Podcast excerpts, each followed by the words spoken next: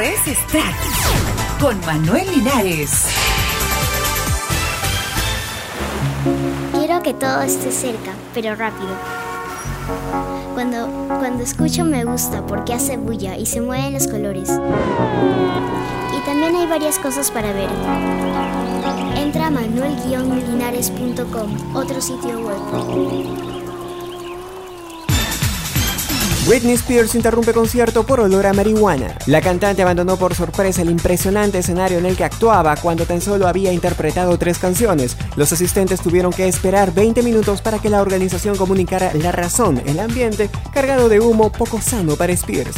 Cuando el intérprete de Toxic reapareció se mostró triste, según publicaron medios extranjeros.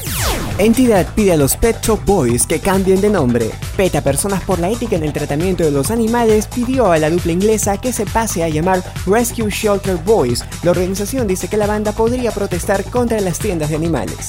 Pet Shop Boys divulgó una nota diciendo que el grupo no podrá atender el pedido, sin embargo los integrantes consideran que pensar en este tema es muy importante. Miembros de The Killers no se soportan. Los Killers están pasando por una etapa de tensión dentro de la banda y están deseando tomarse un tiempo libre, ya que en caso contrario, asegura el diario británico The Mirror, podrían acabar matándose, killing los unos a los otros. Cuando empezaron todos eran buenos amigos, señala el artículo, pero ya no pueden ni verse. Brandon procura ser el pacificador, pero cuando no lo consigue la banda entera se viene abajo. Pero lamentablemente los compromisos de gira harían que el descanso más próximo sería recién en el 2010, ya que actualmente están de gira Australia y Nueva Zelanda y este verano proseguirán con sus conciertos por Europa. Hasta febrero del 2010 no regresarán a Inglaterra. A pesar de todo, un portavoz de The Killers asegura que el grupo está muy bien.